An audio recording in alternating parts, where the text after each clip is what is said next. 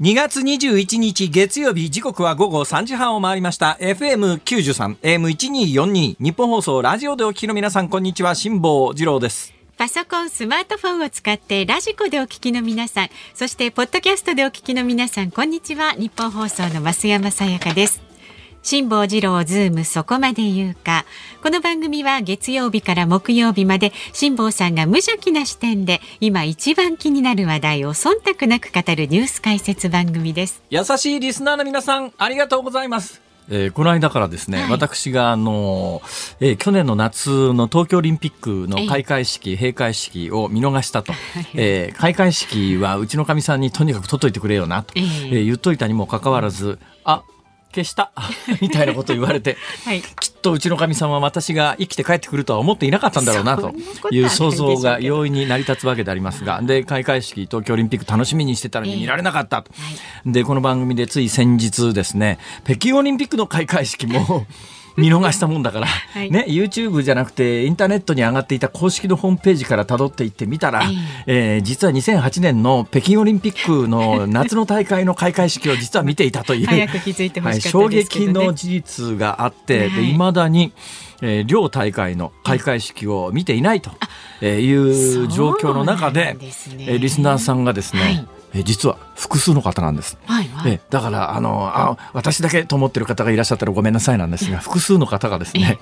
DVD で両大会の多分家庭で録画したものだと思いますけれど、はいはい、DVD を送っていただいて本当にありがとうございます。お優しい、えもう入手できましたからこれ以上はいいです 大丈夫です。そうですね。何度見ても同じですからねもうね。いやそういうことでね東京オリンピック開会式閉会式、えー、北京オリンピックの開会式みんな見逃して。はいやっぱり北京オリンピックの閉会式ぐらいは見とかなきゃいけないだろうということで、北京オリンピックの閉会式を見ましたよ。ああ、よかった、今回はちゃんと。そしたらですね、はい、多分普通の人が全く気にならないところがすっごい気になってですよ。なんでしょうか。どこにもネットニュースにもなってないし、はい、誰も言及していないんだけど、まあみんなが言うのは、私は見てなかったからね、えー、なんなんとも言えないんですが、東京オリンピックの閉会式か開会式の時の、えー、バッハ、ぼったくり男爵と一部で言われている、はい、バッハ会長の、うん、えー、コメントが長すぎるんじゃないかと。長いだろ、その挨拶はって、田舎の校長先生じゃないんだからさ、みたいな。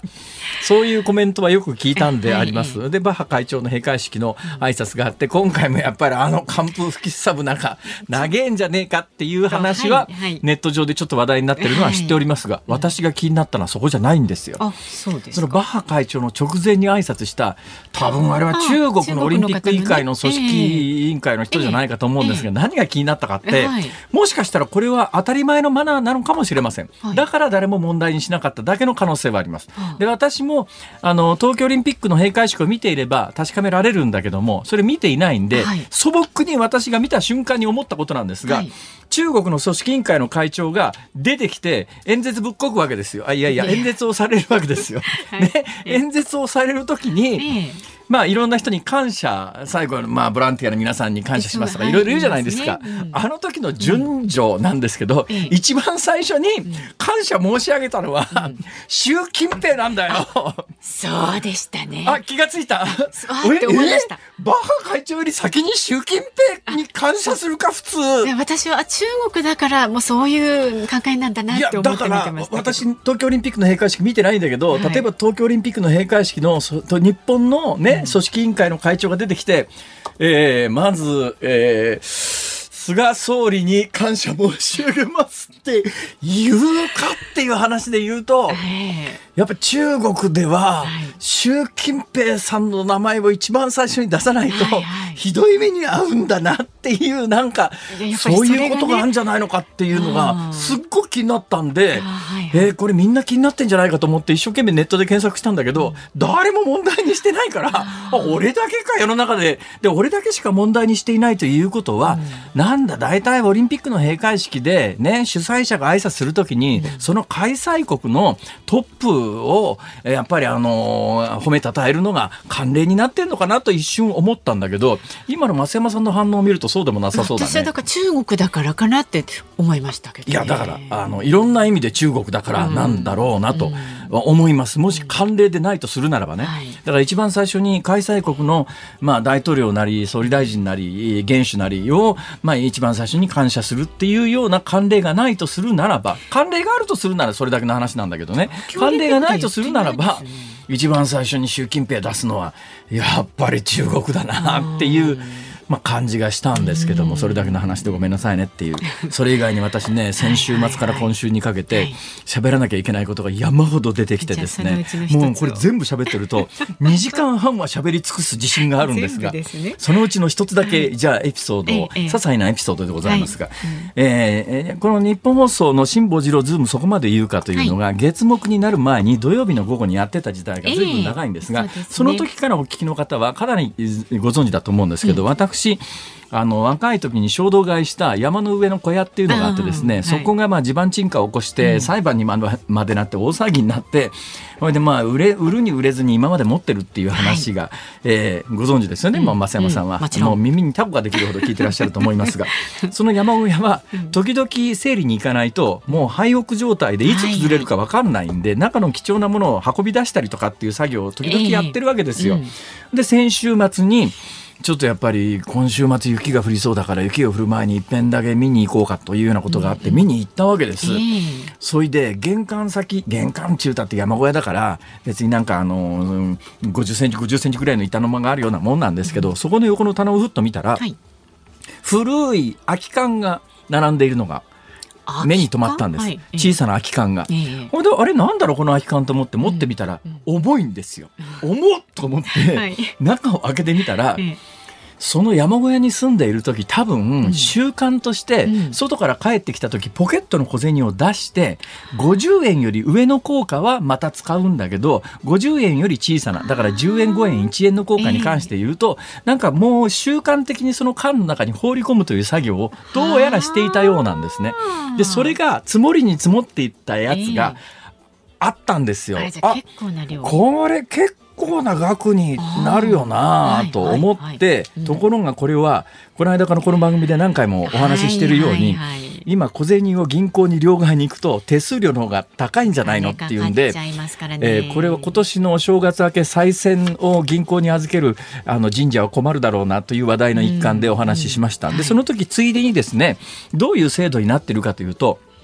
日銀券日本銀行が発行する紙幣というやつは強制通用力というのがあって、これは額面で紙幣が何回切り替わろうと、あのもうこれ何十年も前の聖徳太子であるとかもうもっと前の、はいまあ、板垣大輔の100円札だとか、岩倉智美の500円札だとか、さらに古い1円札みたいなやつも含めて、その書いてある紙幣の額面では今でも使えるはずなんですよ。これ法律で使えるようになってるはずです。はい、ところが、あの、日銀券ではない大蔵省発行、財務省発行の硬貨、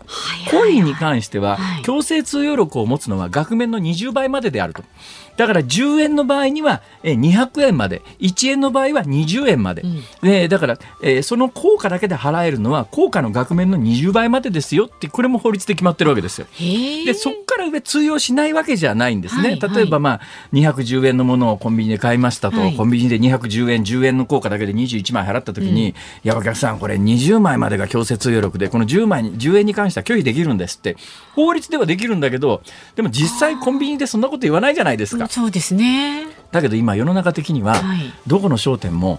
コインばっかり受け取っても銀行に持ってった時に両替手数料かかるから本音で言うとあんまりその小銭で払ってほしくないなと思ってるはずです。だけどまあ今までの召喚集でまあ法律でいくら額面の20倍までしか強制通用力がないとは言いながらでもまあ慣例で子供が1円玉握りしめてね30円のものが欲しいって言った時にいやお嬢ちゃんねこれ20円までしか受け取れないから残りの10円は10円玉で払ってくんないとか言わないっしょ、それ。そうですね。っていうのがまず前提としてあるわけですよ、話の。はいはいはい、それで山小屋に大量に溜まっていたコインを使っちまおうと。うん、ね。で、使っちまおうということで、週末、はい、えー、地元の電車、私鉄に乗ったんです。うん、で、私鉄に乗るときに際してですね、ピタパとか、ね、スイカとかそういうのを使わずに、うん、よし、切符を買おうと。はいはい、で、ポケットにその10円玉を大量に詰め込んでいって、ええ券売機のところに、はいはい券売機のところに、ま その残りがまだポケットに入ってるんで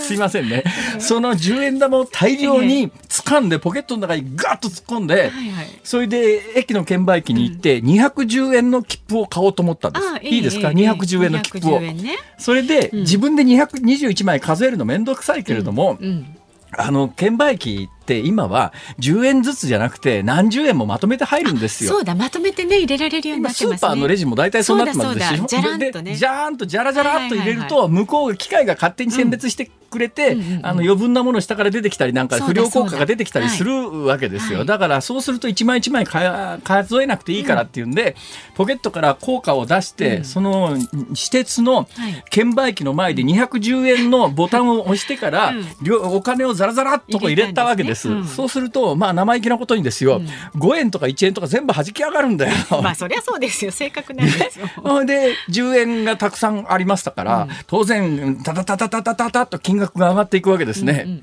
金額が200円のところまでは上がったんですよ、はいはい。そしたら、それ以上の10円は全部排出された上に画面に、はい。えーおお金が不足していますって出るんです。あいやいや今10円玉。入れてるのに。30枚ぐらい入れてんのに20枚しか自動券売機が受け付けずに残りの10円が全部吐き出されるんですよ。ちゃ。んとルールにのっとってるんだ、えー、どういうことこれ？と思って。でも210円の切符買わなきゃ電車に乗れないじゃないですか。はいはいはい。ほんだからしょうがないから その中からですね、え大事に別のところに温存していた50円玉を取り出して。別のところの50円玉を取り出して50円入れたらですね料金不足が一気に解消された上に40円また釣りが出てきてですよ。また10円増えちゃったっていうそうそう。あの、え？自動券売機が210円の切符買うのに、10円玉が21枚じゃ買えないっていうのを知ってですね。どこの施設でもそうなのか私が普段使っているその施設がただ陰謀なだけなのか分かりませんけれどでも多分も思うにそのジャラジャラで入れる機会は割とそうなんじゃないですか？どうなんだろうな。でもね昨日他の実は施設で試してみたんですよ、あはいはい。他の施設でやっぱり210円区間を乗らなきゃいけないんで試してみたら、はい。そこの券売機は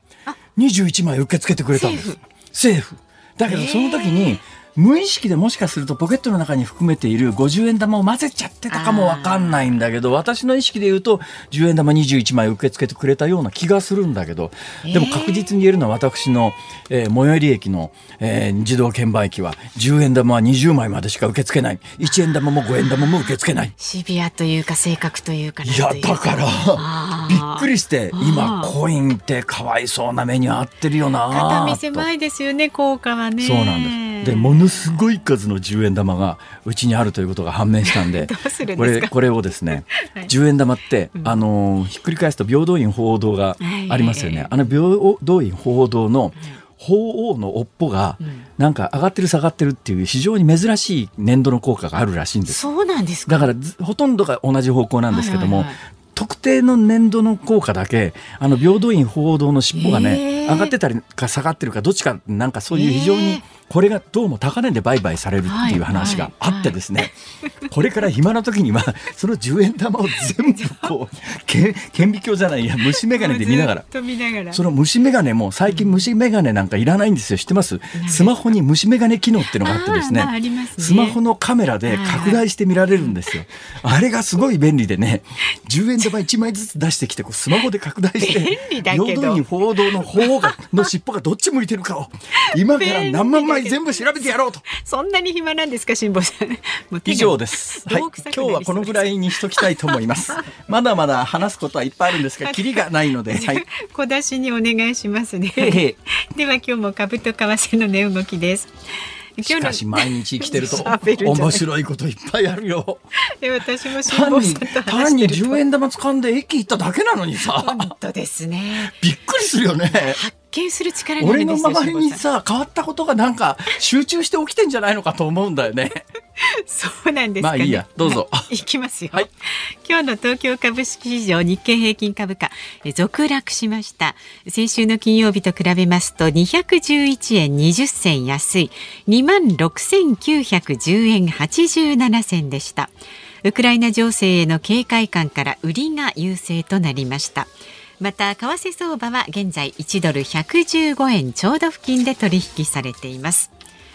さあ、ズームそこまで言うか、この後は週末のニュースを振り返るズームフラッシュ。で、4時台のズームオンでは、筑波大学教授の中村逸郎さんご登場です。ロシアは本当に侵攻するんでしょうか？緊迫化するウクライナ情勢にズームしていきます。で今日もラジオの前のあなたからのメッセージお待ちしております。ニュースに関する質問辛坊さんへのツッコミ何でも結構です。メールは zoom zoom アットマーク一二四二ドットコム。ツイッターの方は、ハッシュタグ漢字で辛坊治郎、カタカナでズーム、ハッシュタグ辛坊治郎ズームでつぶやいてください。で、今日のエンディングでかかります、ズームオンミュージックリクエストも今日はですね、はい、自動券売機の分際で10円突き返しやがった時に聞きたい曲。まさにねその辛坊さんのねその瞬間を思い出しながら、まあ、あの言い方を変えると、えー、自動券売機に10円受け付けてもらえなかった時に聞きたい曲。はい、お待ちしております。こちらもズームアットマーク一二四二ドットコムまでお寄せください。この後は週末のニュースを振り返ります。ニッポン放送がお送りしています。ズームそこまで言うか。このコーナーでは辛坊さんが独自の視点でニュースを解説しますまずは週末から今日にかけてのニュースを紹介するズームフラッシュです。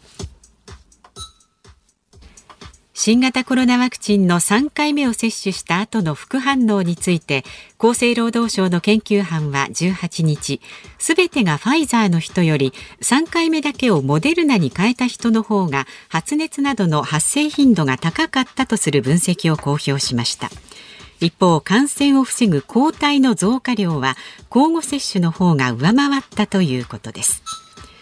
来月9日に投開票される韓国大統領選挙で中道野党国民の党アン・チョルス候補が昨日緊急の記者会見を開き最大野党国民の力のユン・ソクヨル候補に呼びかけた候補一本化の提案を撤回すると表明しました。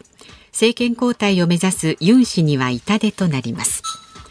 福島第一原発事故後の原発再稼働に向けた電力11社の安全対策費の総額が1月時点で5兆7000億円以上に上ることが分かりました。当初見込んだ費用の2倍を超えています。昨日放送された BS テレ東の番組で共産党の C 委員長が1月下旬に協議を提案しているがまだ返事がない。タイムリミットはほとんど来ており一刻も早く話し合いたいと夏の参議院選挙での連携をめぐる立憲民主党との協議を早急に実施したい意向を示しました。北京オリンピックは昨日夜閉会式が行われ17日間の祭典に幕を下ろしました。日本勢は金3個、銀6個、銅9個の合わせて18個のメダルを獲得し、冬季オリンピックで最も多くなりました。岸田総理大臣は今日の衆議院予算委員会でガソリンなど燃油価格の急騰対策をめぐりガソリン税を軽減するトリガー条項の凍結解除を含め検討する考えを示しました。歌手で俳優の西郷輝彦さんが昨日午前前立腺がんのため東京都内の病院で亡くなったことが分かりました。75歳でした。そこまで言うか西郷輝彦さんショックです。何せ75歳ですからね。今やっぱ75歳ってまあねあの女性に比べて男性の平均寿命は短いとは言いながらまだまだ若いよなっていうイメージですよね。でもう一つあのショックなのはですね私の持ってる常識からすると前立腺がんというやつはいわゆる予後というのが非常にいいと。はいね、で前立腺がんの場合はあの5年生存率っていうのがあるんですが、うん、え例えば食道がんの場合5年生存率って1期2期3期4期全部通算して平均すると46%なんですね。うんうん、で胃の場合は5年生存率74.9%、はい。えー、女性の場合ですねあの子宮体がんえー、86.4%子宮頸がん76.8%、うん。えー、それから乳がんは93.7%、うん、だから女性に特有のがんって比較的予後が悪くないっていうケースが多いようなんですが、えー、まあ、例えば膵臓がんなんかはあの非常に予後悪くて5年生存率というとかなり数字低いよねと。えー、で手元にあるデータでいうと例えば肝臓がんなんてやっぱり5年生存率37%なんですが、え今回その西郷輝彦さんが亡くなられた後原因として発表されている前立腺がんの5年生存率って100%なんですよ。100%ですか、はい、だから前立腺がんでまあ、がんと判定されて5年以内に死ぬ人ってゼロなんです。はい、そのぐらい予後のいいがんでで昔と違うのは昔は前立腺がんって非常に見つけにくかったんですが、うん、今人間ドクターであの PSA 検査っていうのがあってですね、えええ、これ必ずあのやってくれるんですが、はい、これで簡単に見つけられるんで、うんうん、あのほとんど早期発見ができるはずなんだけど、えどういういきさつだったんだろうと思って調べてみたらえっとね、どうやら10年前に前立腺がん発症して、うんね、えー、全摘手術を受けて、だから6年後に再発。だから今から4年ぐらい前に再発をされたと。うんえー、いうことで、そこからまああの、だけど最初で多分ね、全摘手術ということは、ステージ4に近かっったか4だったんだろうと思いますね。ええ、今前立腺がんの手術って全部いきなり取るっていうのことってあんまりないんですよ。だからおそらく最初の段階でかなり発見が遅れてたのかなと。うん、それで6年後に再発されて骨などに転移すると、うん、えー、いうことで最後はあの抗がん剤治療を、ま、あの含めて海外で治療されているということがニュースになってたらしいですが、はい、残念です、うん、もう本当に若くてね元気な西郷輝彦さんのイメージしか私はないですので、特に本当にあの75歳で前立腺がんで亡くなられたというのはもう本当に今日衝撃のニュースであります。はい、さて、えー、今日の衆議院の予算委員会で岸田総理はですねあのガソリン税に関してトリガー条項。これちょっと説明しないか分かんないと思いますけれども、うんガソリンって1リットルあたり50数円税金が上乗せされてるんですよ。はい、その50数円の上乗せのうちの25円分、まあ、厳密に言うと25.1円なんですが、まあ、25円。この25円っていうのは昔暫定税率って言ってですね、税収が足りないときに、まあ、暫定的にそれまでまあ25円ぐらいだった税金を、まあ、いっぺん倍に上げましょうということで、ところがその暫定税率という名前でもう何十年もずっと来ちゃって、うん、で、民主党政権の頃にですね、ふざけんなよこれ、暫定税率なんとかしろよって、いつまで暫定やってんだよってことで、撤廃するのかと思ったら、撤廃せずに普通の税金に切り替えられたんです。だから名前が変わって同じ税金上乗せになってるんですよ。だから25円、なんか暫定税率の頃からずっとなんか税金倍に上乗せされてるよねって。で、ここまでガソリンの価格が上がってきたら、こうその上乗せされてる25円分全部、税金いっぺん引き下げようじゃないのかっていうのを国会で追及されて、今日岸田さんはその方向に考えますと。言ったというのが、はい、ただ最終的にどうなるか分かりませんが、その方向になってくるんだろうと思います。ズームフラッシュでした。2月21日月曜日時刻は午後4時を回りました。日本放送から辛坊治郎と。増山さやかでお送りしていますさあいただいたご意見です、はい、ありがとうございます。宗和さん。へへあの券売機にね辛坊さんが10円玉をたくさん入れたってい。う強制通用力の20枚までしか受け付けてくれなかったという はい。え関東の大手私鉄ではだいたい券売機であのパスモとかスイカにねチャージするときに10円単位でできます。その券売機の同一硬貨枚数限界まで入れてチャージすることを繰り返すといいと思います。っていうね。ああなるほどね。チャージしちゃう。でもやっぱり20枚まで受け付けてくんないんだろうか。ですね。この方の感じだだから220枚だから200円200円繰り返すわけです。めんどくさいなそれ。長い間ずっとそこで、ね、だけどそれ210円の切符買って10円玉が21枚あるのにさ、売ってくれないとおかしくない？なんともちょっともどかしい現象ですよね。そうでしょ？だってあと10円が入らないのよ。でそのこの10円が最初はね、不良効果なのかなと思って違う10円変えて入れて、どの10円入れてもダメなのよ。ほいでも根負けして、別のところから50円入れたら、すぐに受け付けてくれて40円また10円。が出てきて。喧嘩売ってんのかよこの券売機はって。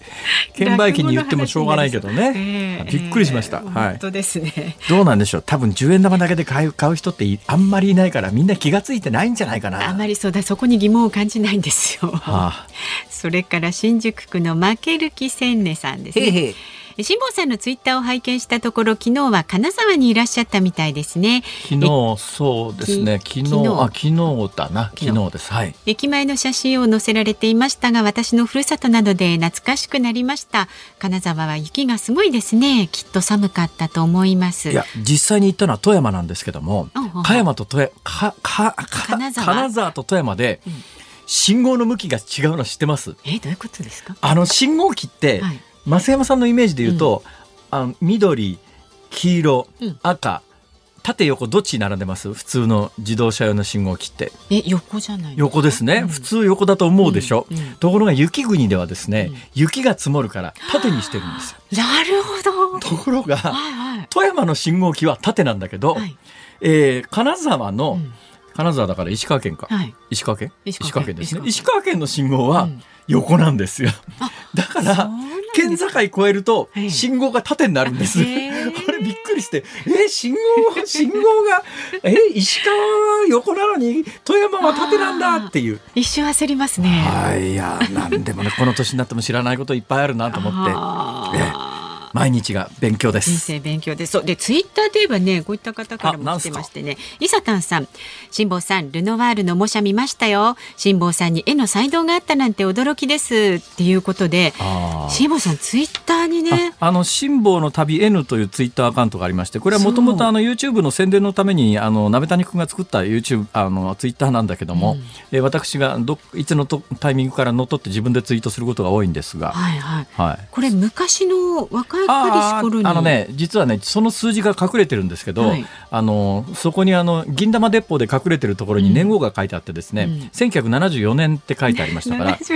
から74年だから多分ね高校3年の時ですね。高校3年の12月にそんなことしてりゃ大学受かんねえだろうって話ですよね。でもねものすごい上手なんで模写って普通ほらこう書きトレースじゃないからね。あトレースじゃないですね。それはあのノートの裏表紙の反対側ですからノートの裏表紙って分厚いからトレースはできないです、うん、バランスとかこのほら縦横の比率とかが変わっちゃうんですけどすごい綺麗にそれがねそれがねやっぱりね失敗もしてるっていうのが気がついて2枚書いてんですよ。でもう1枚はほぼほぼ同じなんだけど、うん、ほんのちょっとバランスが違うだけで全く違う顔の印象になるんですね。人の顔ってねびっくりしました。不思議ですよね。えー、まあそんなこんなであの興味のある方はあのツイッターのシンボルの旅 N の過去ログというやつを見ていただければ、うん、私が高校時代の時に受験勉強せずに書いたルノワールの鉛筆画があります。はい。ご覧になってください。さあ、ラジオの前のあなたからのご意見、まだまだお待ちしております。メールは、ズームアットマーク 1242.com。ツイッターは、ハッシュタグ漢字で辛坊治郎、カタカナでズーム、ハッシュタグ辛坊治郎ズームでつぶやいてください。今日のエンディングでかかる曲、ズームオンミュージックリクエストは、自動券売機に10円玉を受け付けてもらえなかった時に聞きたい曲です。いろいろね、ちょっと苦心して探してみてください。さあこの後は筑波大学教授の中村逸郎さんがご登場です。緊迫化するウクライナ情勢にズームします。ニッポン放送がお送りしています。ズームそこまで言うか。この時間特集するニュースはこちらです。アメリカのバイデン大統領がロシアがウクライナ侵攻を決断と明言。現地時間18日バイデン大統領がホワイトハウスで演説しロシアのウクライナの侵攻について現時点でプーチン大統領は決断したと確信していると述べ早ければ数日のうちにもあり得るとの危機感を示しました。ウクライナ東部ではウクライナ軍と親ロシア派武装勢力との間で戦闘が続いていますがこのままロシア軍が侵攻する事態に発展してしまうんでしょうか。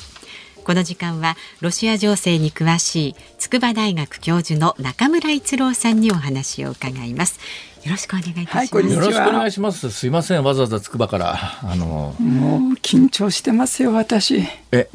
目さ目を起きてすぐ朝起きて、ええ、すぐインターネットでチェックして、はい、ですよね。戦争が起こってんじゃないかって、えー、本当怖いですよ。これでもなんかあの戦争するする詐欺みたいな感じもちょっとしてきてですね、うん、えー、バイデン大統領は毎日のようにするぞするぞもう絶対決断したに決まってるみたいなんで1日ごとにトーンが上がってきてるんだけどそうかと思ったら今日あのフランスのマクロンさんかなんかの仲介を受けて明日ぐらいに、うんえー、ロシアのプンチンさんとアメリカのバイデンさんと、まあ、電話で会談するみたいな話も伝わってきて、うん、会談すると言ってる限りはやそのそれまではやらないでしょ。だから一日だけ猶予を与えるって感じですよね。つまり明日会談するならば、ええ、それまでは動かないと。ですからもう本当一日一日どうなるかわからない。だとするならばまた明日になったら誰かが仲介に入って、あの、しあさってまた会談しましょうって。そうそう。で、しあさってぐらいになったらまた別の人が仲介して、まだ来週月曜日に会談しましょうって言ってると、ずっと会談。そう、なんか本当自転車操業みたいで、それほど先が見えないと。ええ、そこまでまあ、危機感が強まってるっていうことなんですね。いや、私ね、最近この現地からのいろんな報道を見てて、うん偽装工作っていうんですか、なんかあの、片っぽが銃弾発射したっていうのを偽装するために、ドリルでコンクリートに穴開けてたりとかっていう報道が結構目についたりして、あの、キワキワの最前線のところでは、なんか結構爆弾も大砲の弾も破裂してるみたいだし、ウクライナ兵が2人死んでるんですか？ウクライナの東の部分ですよね、えー、まあ、親ロシア派の人たちが、まあ、占領してるというところで、その砲撃があった、じゃあ、ロシア側が撃ったのか、ウクライナ側が撃ったのか、本当のところは全く分かんないんですよ。だからそれも含めて情報を出す側はいろんな情報操作のために情報を出してるはずなのでどの部分を本当に信じたらいいのか分からなくてただおそらくは大砲の弾が破裂して何人か人が死んでるのは間違いなかろうという気はするそういうことですね。ですが。だから現地の情報が本当にまあ何が正しいかってことが全く分かんない。えーですから、もう情報が情報を生んで、結局私たちは分からない、わけの分かんないところに入ってしまって抜け出せなくなってると。私がもし、まあ、ロシア側で、戦争本当に従ってるのかどうなのかわからないけれども、本当に戦争をしたいと思っているならば、まあ、あの、その、ウクライナ領内に親ロシア派という人たちが、えー、制圧しているところがありますよね。うん、で、そこからウクライナに何かあの砲撃するなり仕掛けて向こうから反撃されてで向こうから攻撃されたって言って一気に押し込んでいくっていう。もう多分それしかないだろうと思うんですけど。ね、辛坊さん、僕ね、それ陽動作戦かなと思ってるんですよ。ほうつまり、ウクライナの東部をめぐって、はい、ウクライナとロシアがこう睨み合ってるんですね、ええ、で、私たちの関心がみんなそこ行くんですよ。はいこれが私、陽動作戦だと思ってて。全く事情があの分からない方のために説明しておきますと、あのウクライナの一番東のロシアとの国境のウクライナ領なんだけど、はい、2つ大きな面積を占める部分があって、ここ、いや、な、なんちゅ、ウクライナ領なんだけども、実質、ロシア派の人たちが治めてるところがあるんですよね。で、そこの人たちっていうのは、人口の、まあ、9割が、ロシア語を喋ってる人たちなんですよ。はい、ウクライナ語ではなくて、ロシア語を喋って、えその地域の人口の2割の人たちが、もうすでにロシア人の国籍を取ってるんですよ。それが、どうも、ウクライナのそこの、ウクライナの領海、領域の中にある親ロシア派が、はい、まあ、制圧している部分のウクライナ国民にロシアが勝手に国籍与えてるそういうこと。そういうこと。無茶しますね。しかもねそこの地域には世界最大級のドンバス丹田っていう大きな丹田があるんですよ。丹田があるんですかそう。いやだから増山さん、はい、そこにあの本当は元はウクライナ人だったんだけど、えー、いや、あの、ロシア国籍あげるからって言って、一応形の上ではロシア国籍持ってる人たちが今たくさんいるわけですよ。そうするとロシアの側からすりゃ、自国民なんで、えー、自国民がひどい目に遭ってるから警察に行くんだって言って軍隊を送り込む口実になるってことですよね。そういうことですよ。しかもね、今面白いのは、重要なのは、そこの地域とが、ウクライナの他の地域とどういう、あの、まあ、境界線ができてるかっていうと、実は検問所ができてるんですよ。ウクライナの国内にありながら、ロシア人だっていう人たちと、それ以外のところに、まあ、いわゆる、まあ、境界線の実質、まあ、ロシア側が言うには国境線が結ばれてて、検問所があって、そこで、えー、パスポートとか、まあ、身元を、まあ、身分、身元をきちんと証明して初めてウクライナの他の地域に行ったり、他の地域からその地域に入ってくるとかどうなんでしょう、落としどころの一つの考え方として、まあ、それはウクライナ領の中に実質ロシア領みたいなところが2箇所あると。だったらもうそれ、ウクライナにしてみたって、そこの人たちって、いや、まあ、あの、ウクライナの大統領選挙に投票させるわけにもいかないし、うん、だったらもうそこの2箇所、ロシアにくっつけちゃってそれでもうこれで手打ちっていうような、そういうのないんですか？ない。あ、ないんだ。なんでかっていうと、一回クリミア取られてますよね、2014年に。ええ、で、今回。これ以上取られるわけにいかない。そうそう。で、しかもこの2つの州を取られると、じゃあウクライナっていう国は何なんだ？まあそうなりますよね。ね。しかも領土って重要ですよね。そう。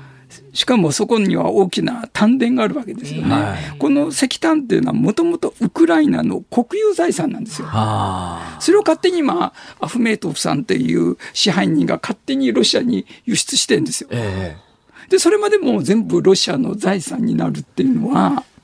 いや、さっきあの話しかけて、陽動作戦という言葉が出てですね、えーえー、そこから話が広がっていって、はいはい、今そのロシアとの国境線のウクライナのところに全世界がそういう事情で注目してるんだけれども、はい、先端が開かれるとしたら、つまり別のところだっていう見方ですね。そう。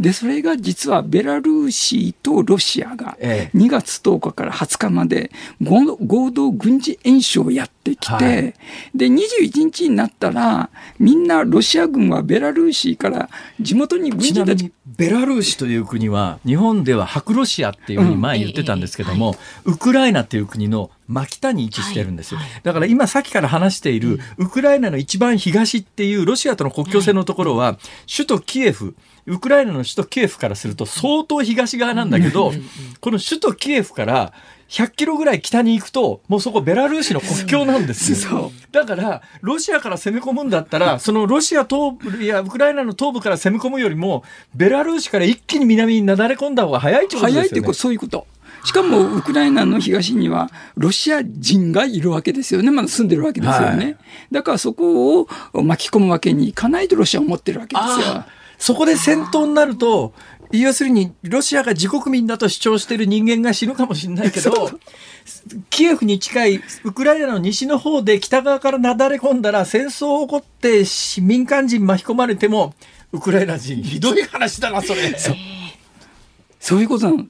だから陽動作戦だっていうのは、私たちの関心、世界の関心を全部ウクライナ東部に向けといて、ええ、そこにね、どっかで北の方からベラルーシとロシア軍がドーンと入っていく。これが怖いんですよ。ベラルーシのその国境線からキエフ、首都キエフに向かってドーンと南の方に下っていったら、どうなんですか？ウクライナってあっという間に制圧されるんですか？あっという間ですよ。あらまあ。あらまあって。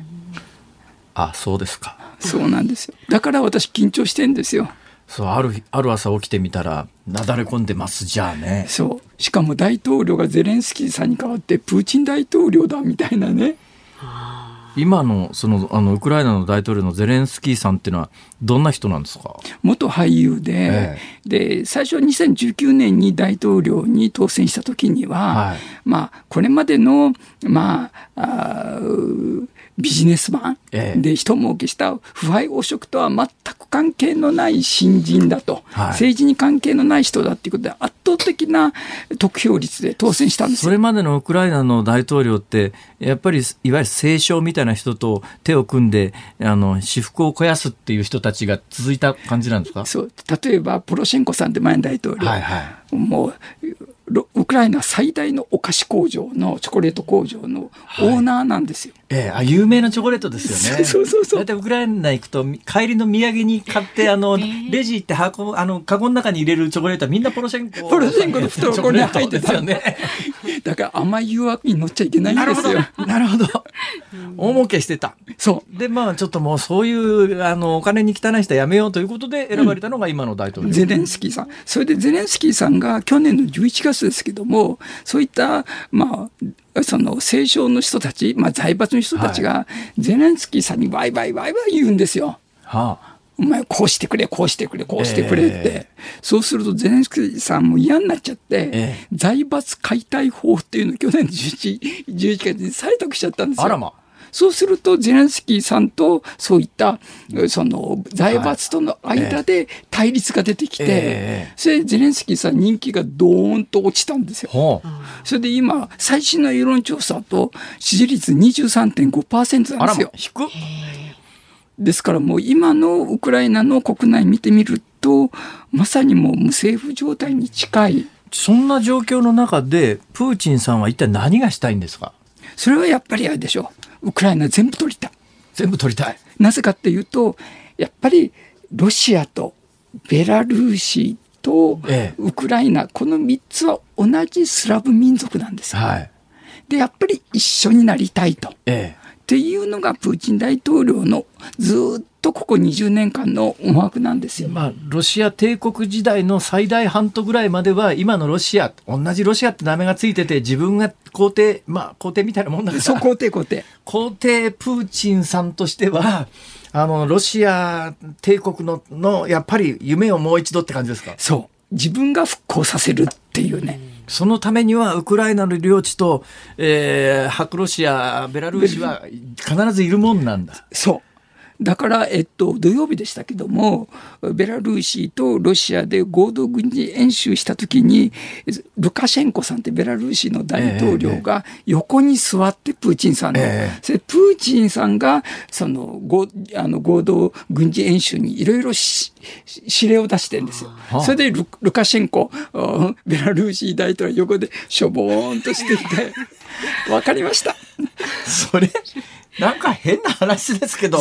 様子はよくわかりますね。で、しょぼーんと座ってて、ええ、で、実はプーチン大統領が誕生しても20年なんですけども、はい、プーチン大統領はとにかくずっとベラルーシと交渉してきたのは、え、ベラルーシをロシアに併合することなんですよ。はあ。もうロシアに入れちゃう。今もうどの辺まで来てるんですか？もう99%来ました。あ、そうですか。うん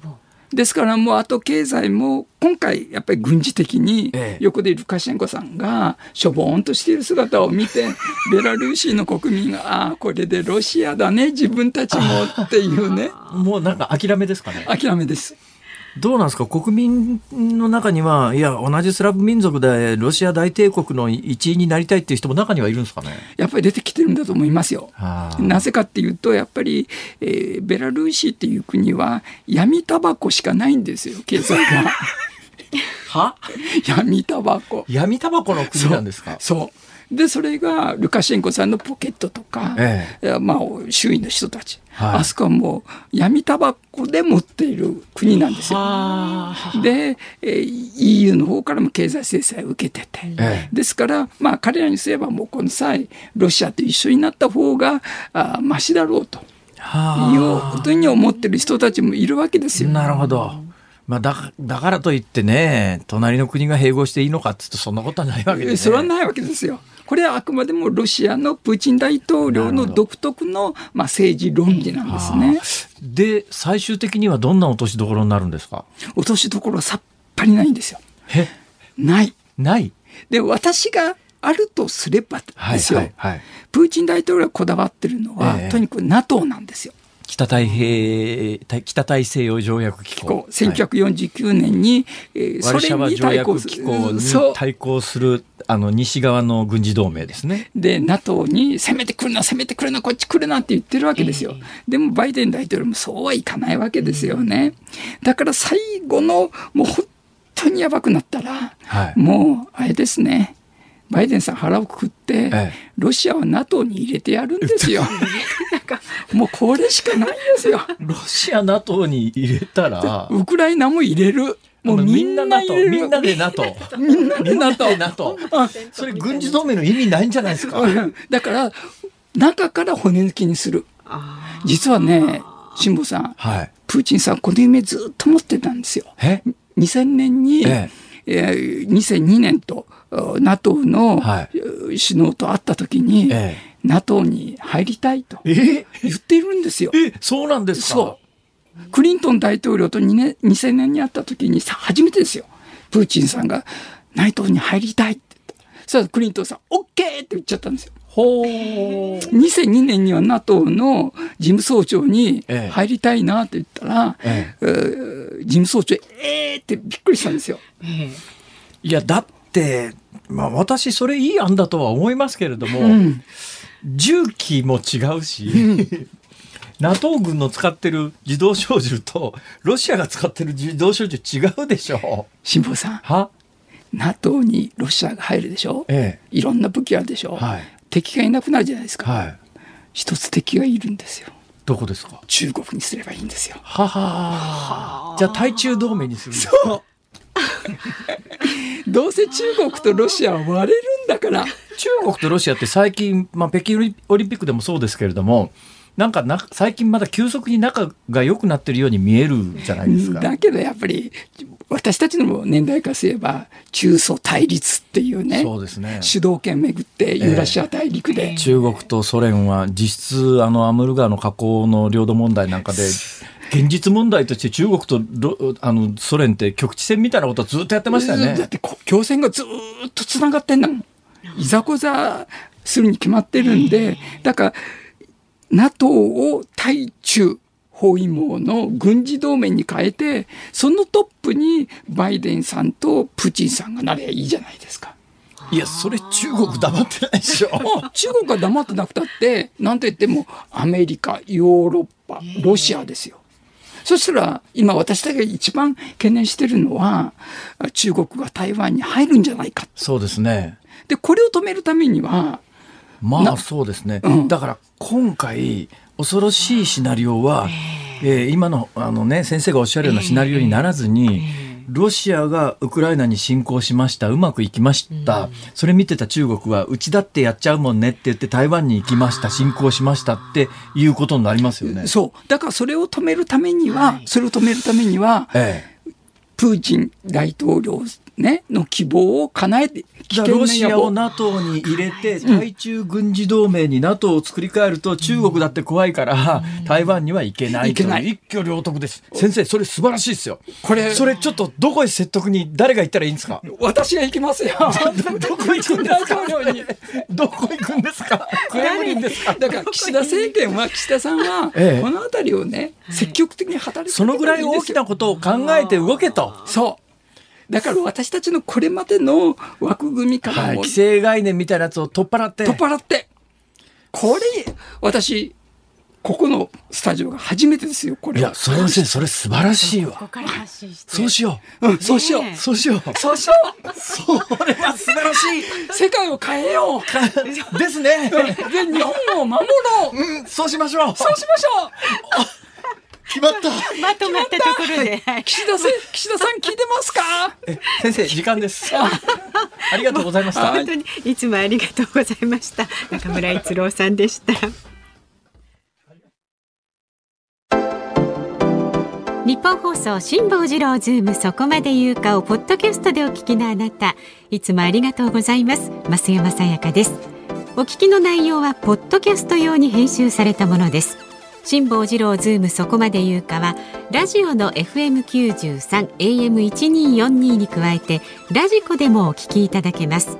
ラジオラジコではポッドキャスト版にはないコンテンツが盛りだくさん。アトムさん吉田由紀ちゃんの中継企画さらに辛坊さんが「夕刊フジ」の気になる記事を解説するコーナーそして辛坊さんが聴きたい曲をお送りする「ズームオンミュージックリクエスト」などポッドキャストでは聞けないあんなことやこんなことがいっぱいです。ポッドキャストを聞いた後はぜひラジオラジコで辛坊治郎ズームそこまで言うかをお楽しみください。2月21日月曜日時刻は午後5時を回りました。こんにちは辛坊治郎です。こんにちは日本放送の増山さやかです。さあこの時間はズームミュージックリクエストに寄せられたメールご紹介していきます。はいありがとうございます。今日はですね、えー、自動券売機に10円玉を受け付けてもらえなかった時に聞きたい曲ということで。びっくりしました。ね、えー、まず神戸市の温泉命さんえー、切符の券売機に10円玉を拒否された時に聞きたい曲はアンリさんの悲しみが止まらないです。本当に。ね本当に。よくね、50円玉、100円玉持ってたからよかったですけど、あれ1000円札しかなくてですね、10円玉が山ほどあるのに全部拒否されてそれ1000円入れてコインでお釣りが戻ってきたら泣いちゃいますよ私は本当に。本当ですね。本当悲しい。それから大阪府のブーメラン大魔神さんえー、券売機から小銭がブーメランのように返ってくるということで西城秀樹さんのブーメランストリートリクエストします。はあ、ブーメランストリート。えー、ごめんなさい。そういう楽しいね、せっかく、あのリクエストいただいている時にこんなこと言うのもなんなんですけども、はい、あの西城秀樹さんとか今日も西郷輝彦さんの訃報も伝えられましたけれども。割と早く亡くなってる方が多いですね、ね、あの世代の人気の歌手の方、ね、すごいそれがね今日番組冒頭からうん俺も長生きしすぎてるかなみたいなことをちょっとふっと考えたりなんかして。はい、西城秀樹さん、はい、うん、ブーメランストリートね。それから埼玉県埼玉市のさつまいもきんとんさんはですね鉄ともさんのなんでだろう。それなんでだろうなんですけどあの多分自動販券売機の設定がそうなっているということで、うん、10円玉は20枚しか受け付けてくれないことになってるんだと思います、はい、なんかねそうそのようなねメールもお寄せいただいてる。えっとねラジオネームうーちゃんさんはですねまずリクエストの方ね。長野県佐久市の方。角田博さんのメリージェーンをお願いしますどうして？メリージュエいやいやいやダジャレかよ それから仙台市の犬鷲秀ちゃんさんは、はい、これと知らなかった八代亜紀さんの心をつなぐ十円玉をお願いいたします。なんすかそれ？えー、わかんない。でもあるんですよね。え謎ですね。どんな曲なのか。でもあるんです、そう言われてみたらなんか聞いてみたくなりますね。そう。わかりました。じゃあ今日の、はえー、ズームミュージックリクエストは？謎が深まる八代亜紀さん心をつなぐ十円玉。ぜひちょっとこれ。どんな曲なんだこれは？聞いてみましょう、はい。えー、後ほど歌詞を解析してはい解説をしたいと思います、ね、はい、さあではあのちょっとメールなんですが品川区の元駅員という方元駅員さんからですか？ありがとうございます。シーボンさんこんにちは、はい、鉄道会社に勤めていました駅員だったので券売機をよく扱っていました専門家の方ですね、券売機のお話ですが、はい、10円玉100円玉は20枚しか入れることができません。あそういう設定になってんだ。50円玉は何枚入るか忘れましたって書いてありました。えー、で取り込まれたお金は一旦保留部という場所に金種ごとに積み重ねて入って計算をします。えー、で金額に達すると切符が発見されると。なるほど。でその保留部の限界が20枚までなので、えー、20枚以降は出ちゃうああそういうことなんだね。ちなみに500円玉は2枚しか入れられません。500円玉が2枚しか入れられない理由はわかりませんが、多分機械を作るときに保留部の設定が20枚になってるのは、うん、あの効果の強制通用力が20倍であることを絶対意識してますよ。大体そのくらいってして、ね、そういうことになってるんですが、それにしてもね、210円であと10円入りゃ買えるのにね、その10円が入らないってどういうことやねん。と思いました。ちょっとね、はい、そう思いますね。まだ少し時間あるかな。あの先ほどの辛坊さんがね、新刊があの来週月曜日に発売になります。ありがとうございます。ついに私の手元にも見本本が来ました。そうでこれが映画になった場合誰に役をお願いするかというののご意見がたくさん来ていて、江東区のみーさんは。佐藤浩市さん。いいですね。佐藤浩市さん。私はどうかと思います。いや、素晴らしい。安倍博さんでもいいですよ。いや、私この方はいいと思うんですが、えー、デブエムシュンさんはですね。大泉洋さんぐらいちゃう。大泉洋さん。これ、大泉洋さんにやってもらったら。あそうですか？もうもういっそのことね渥美清さんでもいいですけどね、うん、もうお亡くなりになってる。そうですね。ホットミルクさんは徳光和夫さんはどうですか？徳光和夫さん体重ありすぎて無理だと思います。それから、えー、田崎さんはですねあ小倉久えー、ヒロさんはどうだろう？ああ、いいんじゃないですかね。ねはい。このようなご意見をいただきました。ええ、もう無理言いません。安倍博さんに決めました。いやいやいや、いろんな違いがありますよ。違いがありすぎ いろんな違いって、あのね。さあ、ご意見はズームアットマーク一二四二ドットコム。ツイッターはハッシュタグ辛坊治郎ズームでつぶやいてください。あなたからのご意見お待ちしております。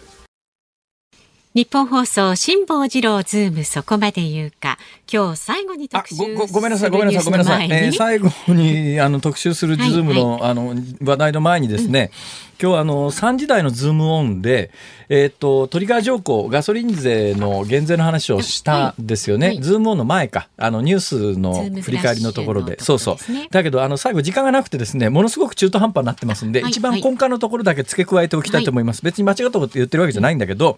あのその25.1円の暫定税率の話までしましたよね、はい、これがまず暫定税率じゃなくて本税に切り替わったんで、うん、ね、だけど本税に切り替わるときにちょっといくらなんでもそりゃねえだろって話になって、うんうんうん、ガソリンの値段が160円を3か月かな連続して超えた場合には、はい、あのその25円の上乗せになってる税金はもう一旦やめますって引き下げますっていうこれがトリガー条項、うんうんはい、で今もうガソリン価格170円超えてますから、えー、えー、トリガー条項が発動されるる条件は多分揃ってるはずなんだけど、はい、このトリガー条項っていうやつを東日本大震災の時に税金が足りなくなるっていうことがあってその時にトリガー条項凍結しちゃったんです、はい、だから今凍結された状態なんですね、はい、だから制度としてはあるんだけども、うん、凍結されてるから25円下がらない状況状況。これについて問われて、まあ、岸田さんはもこれ25円に関して引き下げも考えていいですよっていうようなことを言ったということなんですが、はいこれ引き下げるということになると、今これだけガソリン価格が世界的に上がってると、まあ、いや、ずっと25円引き下げなきゃいけなくなると、税収不足がいくらになるか分からなくて、多分数百億円みたいなことになると、影響が大きいからっていうようなことで、さあ踏み切るのかどうなのかというあたり、だからこのあたりを今岸田総理は検討中と。検討してるわけです、ね、検討おじさんが検討中と。まあ、普段だったらここで飯田君っていうとこなんだけど、残念ながらね、今週どうもいないんじゃないのっていう噂がありますんで。はい、ということで、えー、トリガー条項の説明が終わったところで進んでまいります。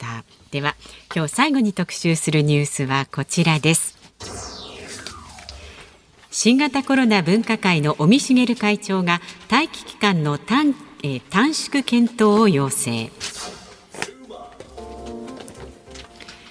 政府の新型コロナウイルス感染症対策分科会の尾身茂会長が昨日 NHK の番組に出演し濃厚接触者の待機期間についてもう一つ柔軟にする議論をそろそろ始めた方が良いのではないかと述べ短縮など新たな緩和策を検討すべきだとの考えを示しました。ここへ来てようやくと言うべきか、あの、政府の非常に慎重な、まあ、世界的に極めて珍しい慎重な対策に対して専門家の皆さんがちょっとどうなんだろうっていうような意見をたびたび口にされるというような事態になってますが、はいうん、そのその専門家とも違うことを今日言います。はい。これ私の独自の見解なんですよ。はいはい。これ、ちょっと前から専門家がですね、感染者は減っても重症者はこれから増えますタイムラグがありますよっていうのをしきりにおっしゃってますよね、はい、これはもう皆さんご存知の通りだと思いますが、私ねオミクロンに関して言うとあんまり重くのタイムラグはないような気がするんです。予想として。どうしてかというと、はい、あの今までみたいにまず感染者がたくさん出ました、うん、で一定割合で重症化する人が遅れて現れます。だから感染者の増減よりも重症者の増減の方がだいぶ遅れますっていうのが今までの印象ですね、はい。はい、ところがオミクロンに関して重症者として報告されているうちの相当数はオミクロンとは関係のない病気で重症になっている人がたまたま感染している人。だから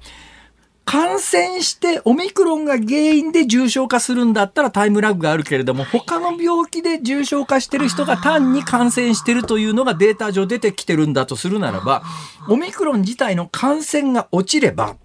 落ちればそんなにタイムラグがなくて重症者の数も減ってくるだろうという予想がつくわけです。なるほどそれで今日データを見たら東京都がですね重症者が昨日から5人減って82人になってるということなんで、はいうん、だから今後感染が落ち着いてくれば、うん、それと、まあ、そんなにタイムラグなく重症者数も落ち着いてくる可能性があるというふうに私は読んでます。はいはいはい、えー、でそれに関して言うとあのワクチンをどうやら噂によると、うんえー、増山さんは3回目を打たれたという話が先ほどニュースをやってらした宮崎さんも打たれた、ね、えー、だから地域によってあのもう結構先行して3回目来てる人たち。超えてたら前倒しできますよってそうですね。だから6か月のタイムラグが重要で、私は残念ながら日本でモデルナを2回打った最後が2回目がね、11月だったんで、まだ全然もう4月5月にならないと無理なんですが、増山さんは？いや、私、ファイザー、ファイザーでファイザー、ファイザー、モデルナを打ちました。一番今日のニュースの中で、今日ニュースの3時台のコーナーで、うんえー、一番あの副反応出やすいですよっていうパターンですね。どうでした？まあめっちゃ出ましたね。あのね金曜日に打ったんですけれども、はい、土曜日にね熱がやっぱ9度近くまで上がりまして。あらま。おかんと体中の痛みでねもう一日おかんと言ってもお母さんのことじゃないですね。寒気ですね、はあ、久しぶりにあの高熱のちょっと体の弱った感じ体験しましたあらまあどのぐらい続きました？えっとね解熱剤飲みましたら日曜日の午後にはもうあの平熱に戻りました。なるほど、うん、なるほど、えー、それではですね皆さんの判断のもとになるように科学的なことを申し上げます、はい、でこれは科学的な事実なので、うん、それを受けてどう判断するかはあの皆さん決めてくださいねということなんですが、ね。はい、えー、ファイザー、ファイザー2回打って、次にファイザー打った人、うん、つまり3回連続してファイザー打った人がどのくらい発熱するかというと、はい、37.5度以上の発熱があった人は、うん。えー、ファイザー、ファイザー、ファイザー、はい、3回目ファイザー打った人が39.8%だからほぼほぼ40%、うん、だからファイザーの3回目でも4割の人は発熱するんですね。うんそれで、ファイザー、ファイザー、モデルナ。私と一緒だ。はい。うん、あるいはモデルナ、モデルナ、ファイザー。はい、ただ、まあ、多くはファイザー、ファイザー、モデルナだと思いますが、すね、ファイザー、ファイザー、モデルナを打った人は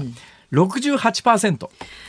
うん、7割近くの人が。7割、だからそこは7、え？ー、7割近くも発熱するの？という見方もある一方で、はい、ファイザー、ファイザー、ファイザーでも4割発熱しているという見方もできます。で、同時にこれ判断のもとにしていただきたいんですが、はい、接種後の抗体の量、値に、抗体の値について、まあ、抗体価っていう言い方しますけれども、接種後の、まあ、まあ、ぶっちゃけ言うと抗体の量ですね、どのぐらいあの、えー、病気をこう食い止める効き目があるのかっていう抗体の量については、ファイザー、ファイザー、ファイザーの人は、打つ前、打つ前に比べて54倍増えました。54.1倍増えました。はい相当効き目があるっていうことですね。すねファイザー、ファイザー、ファイザーが54.1倍。うん、ファイザー、ファイザー、モデルナの人は、はい、まあさっき言ったように一部はモデルナ、モデルナ、ファイザーもいると思いますけど、大体がファイザー、ファイザー、モデルナだと思います。ファイザー、ファイザー、ファイモデルナ、3回目にモデルナを打った人の場合は、67.9倍。68倍ですね。だ片や54倍、片や68倍ですから、交互接種した人の方が、えー、抗体の値は増える。なんかすごい強い人になった気分です。戦えそうな気持ちになってきました。どうするという選択を、今皆さんは迫られていると、うん、そういうことでございます。そうですね、はい、まあよくお考えになって、ね、私は皆さんがの様子を見てから5月ぐらいに考えようかと。だって制度的にそうなってんだからしょうがないですよ、まあ、しょうがないですけど、はい、はい、よくお考えになってください。以上ズームオンでしたズームをミュージックリクエストをお送りしているのは、ラジオネーム、犬鷲秀ちゃんさん、あけぽん44さん、お二人のリクエストで、八代亜紀さん、心をつなぐ10円玉。いやー、井上秀ちゃん、あげぽん44さん、よくこんな曲ご存知でしたね。ちょっと歌手を見てると。それがね、割と新しいんです。2014年のリリースなんですって。だからもうみんなスマホの時代に、大体今、この間この番組でやりましたよね。はいはい、あの、公衆電話が半分に間もなくなっちゃうっていうことで、で、私の家に大量に余っている、あの、テレフォンカードどうしてくれんだっていう話をしていたところで、これですよ。テレフォンカードどころか10円硬貨が、ね、10円玉一つでもこれだけの八代亜紀さんの歌のような価値を持つね、10円もあれば私が切符買おうと思ったら210円の最後の10円受け付けてもらえずに もう券売機の前で呆然とすること、はい。はい、10円の価値というのを皆さんもっと見直しょうよ。まあ、なんかね、こんなにも変わるなんてね、はい、時代によって。はい。ということでそろそろ終わりのお時間近づいてまいりました。お聞きの日本放送この後小島夏子さんのお帰りなさいです。で明日の朝6時からは新業一華の OK 工事アップ。今ね飯田アナウンサーが冬休みで。飯田君そうなんだ。はい一週間お休みしてますので、ね、岸田総理のモノマネに磨きをかけに行ってるわけですね。山で修行してたりなんか山でずっと一日中喋ってたりなんかして。明日のコメンテーターは。ちょっと OK 工事アップのコメンテータージャーナリストの有本香里さんですで7時台は東京大学先端科学技術研究センター専任講師の小泉優さんにやはりあの緊迫するウクライナ情勢に伺ってえついて伺っていくということです。で明日のこのズームそこまで言うかゲストは不動産住宅情報サイトスーモ編集長の池本洋一さんをお招きします。首都圏の不動産がね高騰している背景にズームしていきます。すね、太平洋横断記を映画にするとしたら、うん、主演俳優は決めました。誰ですか？草刈正雄さん、辛坊治郎ズームそこまで言うか、えー、ここまでの相手は辛坊治郎と増山でした。